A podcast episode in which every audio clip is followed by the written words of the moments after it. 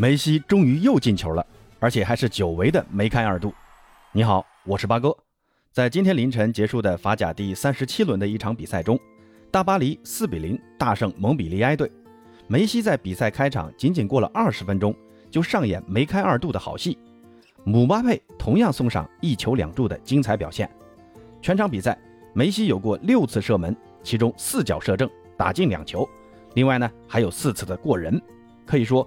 梅西本场比赛上半场的表现有了一丝之前在巴萨巅峰期的影子，算上上一轮联赛梅西的重注梅开二度，可以说梅西的表现在赛季末尾逐渐有了很大的起色。那本期节目呢，就和朋友们聊一聊梅西为什么到赛季末尾才有如此亮眼的表现吧。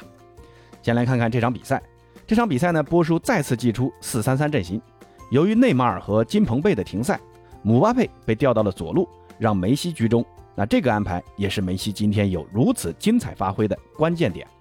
以前梅西在四三三阵型中，往往是待在右路打右边锋的，那这次梅西去了中路，右路改由天使迪玛利亚来打，而金彭贝的位置由水爷拉莫斯顶替。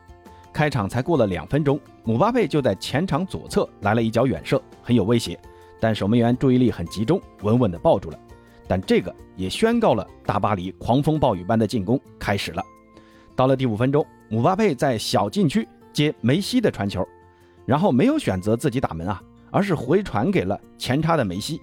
那这个配合梅西非常的熟悉啊，在巴萨，梅西通过这种撞墙式的配合进了无数的球啊，梅西自然不会浪费这么好的机会，左脚推射破门。其实这个球呢，也要感谢一下天使迪玛利亚，姆巴佩回传的时候啊。皮球是经过迪玛利亚的，当时迪玛利亚是最近的，但迪玛利亚双腿一张，让皮球呢从自己的胯下漏过去了。随后跟进的梅西才能在毫无防守压力的情况下轻松起脚破门。可以说，天使这次是给梅西当了一次僚机，吸引了两名防守球员的注意力。那这个进球之后的中圈开球，没多久巴黎就把球权抢下来了，再次卷土重来，又是姆巴佩在禁区左侧的横传。梅西在熟悉的梅西走廊接球就打，皮球直飞球门左上角的死角，但守门员呢，很精彩的扑出了梅西的这次攻门。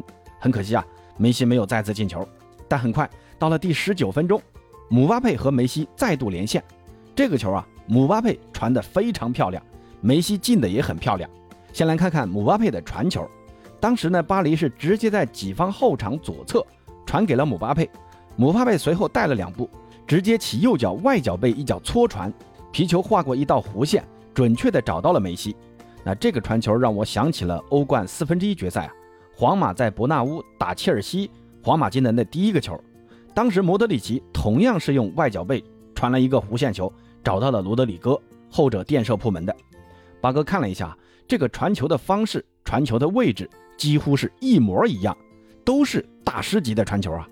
咱们再看看梅西的进球。姆巴佩的传球越过了三名后卫的封堵，找到了梅西。梅西接球后，先是左脚停了一下，然后控制好身体和皮球的运行路线，再用左脚一拨，晃开了出击的门将，然后呢就是过掉门将，打空门得手。那这个进球还是看出梅西门前的嗅觉非常的灵敏。当然了，姆巴佩的传球还是需要梅西的提前的无球跑动，同样呢还需要极为冷静的射门状态。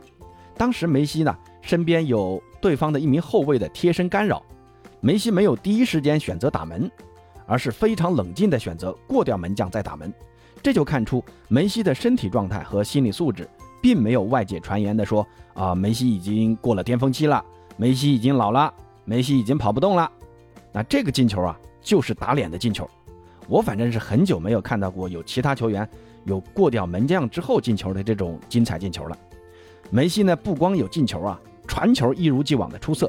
第三十六分钟呢，梅西在禁区回传给拉莫斯，后者突然起脚来了一脚重炮远射，但被表现出色的门将倒地稳稳抱住了。这个球啊，拉莫斯也是奔着死角去的。当然，梅西的精彩表现也离不开姆巴佩的配合。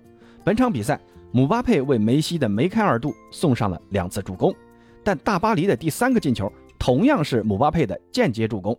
第二十五分钟。姆巴佩在左侧底线的传中被蒙彼利埃的后卫顶了一下，皮球呢越过人群被右侧的迪玛利亚拿到了。无人看守的天使直接起左脚凌空扫射，帮助大巴黎取得三比零的领先。所以这个球啊，也算是姆巴佩的一个间接助攻啊。那到了下半场第五十九分钟，姆巴佩在禁区内被绊倒了，裁判果断地判罚了点球，姆巴佩亲自主罚，最终帮助大巴黎取得一场四比零的大胜。这场比赛呢，姆巴佩其实有过几次很好的射门机会，只是很可惜啊，没有打进，还击中了一次门柱。就这场比赛所表现的一个态势来看，姆巴佩对于大巴黎来说真的是不可或缺呀。如今的姆巴佩，不管是在和队友的配合上，还是自身的终结能力上，那都是超一流的。也难怪巴黎要不惜一切代价留住姆巴佩了。现在呢，还是没有任何消息传出姆巴佩到底是走还是留。但我个人还是希望姆巴佩能再留大巴黎一个赛季啊。那说回梅西。梅西最近两场比赛为什么会有如此的一个优异表现呢？首先，我觉得就是主帅波叔啊，对于梅西的使用逐渐有了一个清晰的认识。之前呢是把梅西放在了一个组织者的位置上来用，毕竟前场有姆巴佩这个射门能力超强的前锋在，把射门交给姆巴佩去做，那这一点其实无可厚非的。但梅西后撤过深，远离禁区，仅仅只发挥梅西传球的能力，显然不是。最大化利用梅西能力的最佳方式，而波叔似乎也在关键比赛中找不到如何更好的使用梅西的方法，那索性就让梅西回撤组织了，让姆巴佩来解决比赛。那这两场比赛为啥波叔又想通了呢？那是因为欧冠出局了，联赛已经夺冠了，巴黎呢必须要为下赛季开始做准备了。不管姆巴佩下赛季留不留在巴黎，巴黎都需要把梅西的功能发挥到最大。那听说啊。下赛季要把梅西立为核心来用，那本赛季剩下的几场比赛，唯一的方式就是让梅西的位置前提离禁区更近一点，所以大家最近两场才会看到梅西的射门次数逐渐增多，在禁区前沿活动的频率也更多了，这样呢，梅西的威力自然就能更大的发挥出来。其次呢，就是梅西个人对于大巴黎甚至法甲的逐渐适应，之前的比赛梅西被大家诟病最多的就是。梅西太容易丢失球权了。我个人的感觉啊，就是梅西从技术流的西甲到了身体对抗更加激烈、球风更加粗犷的法甲，很不适应。那为了避免受伤，很多球啊，梅西都有点害怕去对抗而丢失的。那丢球后也缺乏回追，所以呢，大家都在骂梅西。但如今梅西的处理球的方式逐渐适应了，那就是多用短传配合，多用撞墙式配合，避免对手的贴身肉搏。而之前梅西也用这种方式来寻求配合，但巴黎的中场除了维拉蒂以外，全是些糙哥啊，球给出去了回不来，梅西只能干瞪眼。现在呢，似乎队友们也逐渐适应了梅西的踢球方式，这种撞墙式配合逐渐多了起来。梅西在没有身体对抗的情况下，射门次数和射门准度都提高了不少，这也是最近梅西的发挥逐渐攀升的很大一部分原因。那最后一个因素就是现在是赛季末尾了啊。几乎所有的悬念都已经揭晓了，那大部分球队都有点缺乏这种竞争意识，想着赛季结束了赶紧休息，缺乏足够的斗志。那这里不是说八哥怀疑法甲球员的职业素养啊，只是哎 将心比心，那球员们也辛苦了一个赛季嘛，赛季末尾了没必要那么拼嘛，所以呢这种宽松的比赛态度也让巴黎这种技术型球队有了更大的发挥空间。现在大巴黎还剩最后一轮比赛就结束了本赛季的一个征程，还是希望梅西能够继续为广大球迷奉献更加精彩的表现。那最近的发挥就很好啊，希望继续保持。那最后呢，回答一下上期节目有位尤文的球迷的一个问题，让八哥聊一聊尤文下窗的一个引援。还是那句话啊，我只在我认知的范畴内给出自己的一点浅见，我也跟大家一样啊，是一个普通球迷啊，有什么不同的意见？别一上来就骂我啊，可以在评论区多多交流。尤文呢，这个赛季的表现确实让很多人没想到啊。上半赛季的发挥啊，确实太差了。东窗呢买了弗拉霍维奇，只是短暂解决了前锋得分能力差的问题。现在看来啊，穆拉塔极有可能尤文不会选择花四千万跟马竞买断了。而小基耶萨目前呢伤还没好，迪巴拉现在已经确定要走了。对于前锋，我个人感觉尤文还是需要再加强一下。只靠弗拉霍维奇一个人是远远不够的。现在传出尤文已经看上了迪马利亚和国米的佩里西奇。这两个人呢都是三十三岁以上的老将啊，薪资要求也不低。如果真的能来啊，尤文的左右两个边路的进攻将有极大的改善。只是佩里西奇还是很有希望留在国米的，而天使的要价这么高，尤文会答应吗？不过尤文前两天发布了下赛季的一个新球衣，天使迪玛利亚在这条新闻下面点了赞，嘿嘿，估计啊，天使加盟老夫人的几率还是很大的。另外呢。尤文的中场创造力不足的问题一直存在，那尤文更新中场势在必行。头号目标肯定是拉齐奥的米林科维奇，这个米林科维奇的实力在意甲确实很强啊，但拉齐奥要价六千万，这个价格不低啊，尤文又得好好考虑考虑了。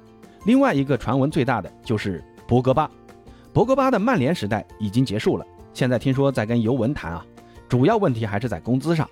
如果博格巴能够重返尤文，对于尤文的中场创造力将有极大的提升。现在来看，跟尤文竞争的就是大巴黎。听说大巴黎给的工资更高，但八哥觉得博格巴去尤文更为合适啊。大巴黎呢，还是需要一个更能拼抢的中场。博格巴显然就不是那种人嘛。另外呢，就是切尔西的意大利中场若日尼奥，这个赛季结束，若鸟将要离开切尔西，返回意大利了。现在看啊，最有可能的就是去尤文了。如果以上人员都能成功的引进的话，那下赛季尤文的中场将会发生翻天覆地的变化。最后呢，就是后防线，基耶利尼已经确定了本赛季结束将离开尤文，那下赛季尤文只能依靠博努奇和德利赫特了。但博努奇又老了一岁，德利赫特呢还没成长起来。本赛季你看德利赫特给国米送了好几个点球了，这老犯错的中卫你说咋办吧？所以呢，中卫位置还需要补强。听说呢，尤文已经看上了阿森纳的加布里埃尔，这名二十四岁的巴西球员可能和阿图尔互换球队。那尤文的转会大致就聊这些吧。朋友们对于梅西最近的出色发挥有什么想说的，欢迎在评论区告诉八哥。那有什么想了解的问题，想一起探讨的，也欢迎大家在评论区留言，我尽我所能的和大家一起交流。那咱们下期再见。